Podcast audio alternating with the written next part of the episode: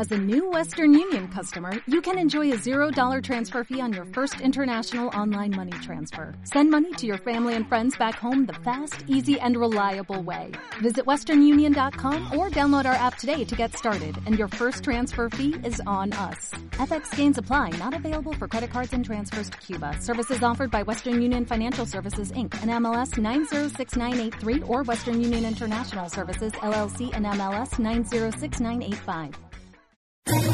¿Quieres especular en la bolsa de la mano de un profesional? Operativadax.com. Recibe al momento en tu móvil las compras y ventas que realiza Alberto Iturralde sobre el índice DAX. Nunca ha sido tan sencillo ganar en bolsa. Operativadax.com.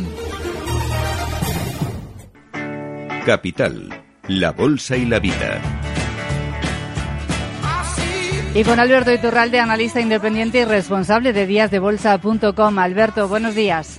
Muy buenos días. Bueno, hoy no vamos a tener eh, consultorio, ya les he advertido a los oyentes para que no nos envíen eh, las consultas, pero por supuesto que no nos queremos perder su análisis eh, de lo que está sucediendo en el mercado. ¿Debemos preocuparnos o no?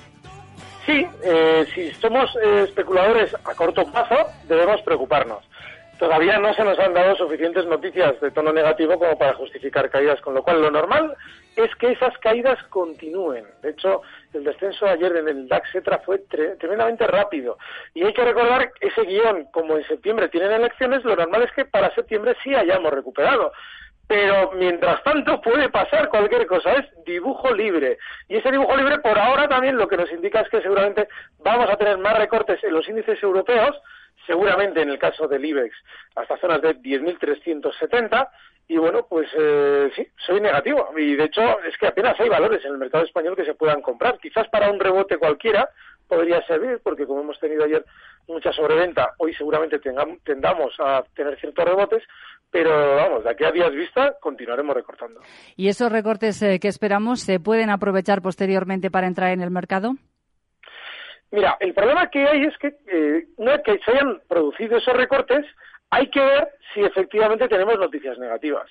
Si las tenemos, efectivamente habrá que entrar. Si están silbando, como diciendo, bueno, no sé, eso, si el sistema financiero está mirando hacia otro lado, lo más normal es que continuemos cayendo. De manera que, bueno, pues tenemos que esperar unos días.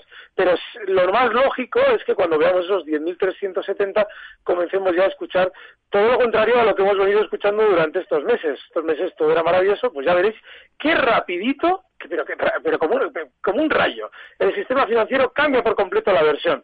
El problema que hay es que necesitamos que la cambie para efectivamente ver rebotes. Mm.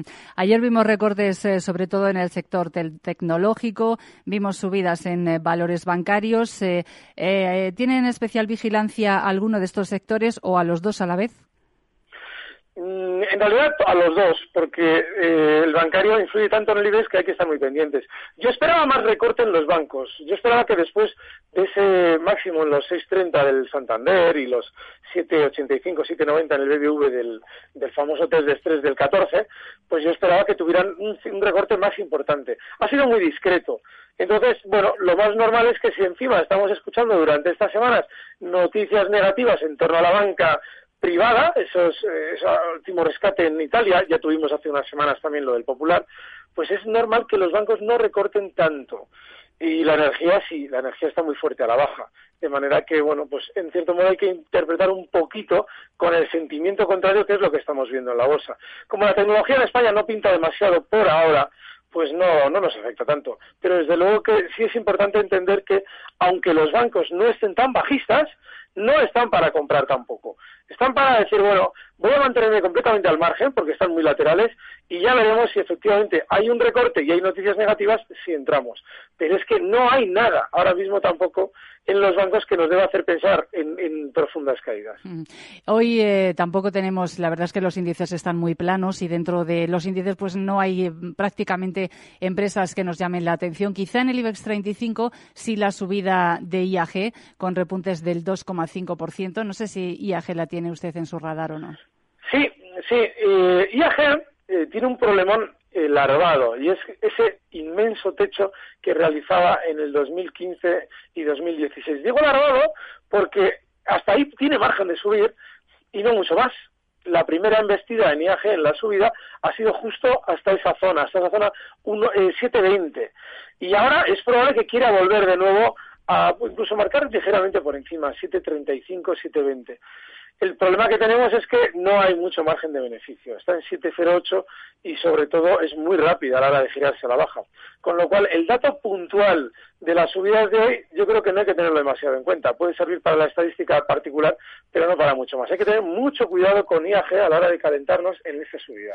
Alberto, hoy tenemos debut de, Unicaja. Ya sé que usted sigue los gráficos, por supuesto, de Unicaja no tenemos ni uno todavía. No sé si tiene opinión sobre esta salida a bolsa, sobre qué puede hacer o, mejor se la reserva? ¿Qué prefiere? Eh, no, no, no, no, voy a, lo ah, Hay algo muy importante en las salidas a bolsa y es que el sentimiento sea, si es positivo, tengamos en cuenta que han conseguido, imaginemos que en el, caso de Unicaja hay un sentimiento muy positivo. Eso significa que han conseguido colocar todos los títulos en el mercado.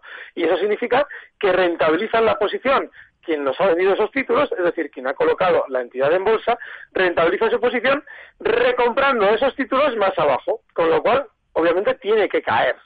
Sin embargo, Unicaja sale a bolsa en un momento bastante delicado. Yo creo que no ha habido una locura por entrar en Unicaja, en esa, en esa salida a bolsa. No lo creo, no, no tengo datos, pero me resultaría muy extraño creerme yo eso. De manera que, en principio, eh, tengo que ver un poquito a ver cómo empieza a cotizar y en qué niveles está, pero podríamos ponerle un margen, por ejemplo, del 5% de stop y mientras tanto seguir dentro porque es que habiendo un sentimiento muy negativo, lo normal es que quizás Unicaja funcione exactamente todo lo contrario a lo que el hastío bancario de estas últimas semanas eh, seguramente ha generado, es decir, muy pocas compras en Unicaja y seguramente un núcleo duro que necesita hacer subir el valor para poder venderlo. Pues eh, perfecto ese análisis. Eh, Alberto Iturralde, seguiremos aquí a las 12 en punto. comentaremos cuál es el debut de, Unicaja en el mercado. Recordamos que sale a 1,10 euros por acción en la parte baja de la horquilla. Alberto Iturralde, analista independiente, responsable de díasdebolsa.com. Muchas gracias, como siempre, y hasta la próxima. Un fuerte abrazo.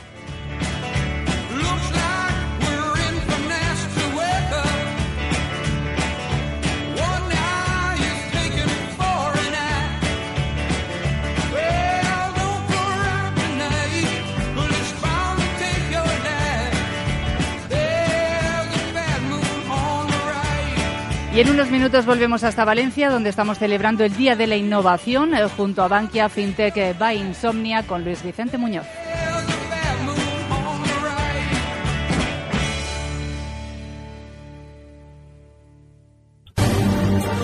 Recibe al momento las operaciones de Alberto Iturralde vía SMS en tu móvil. Operativa DAX.com.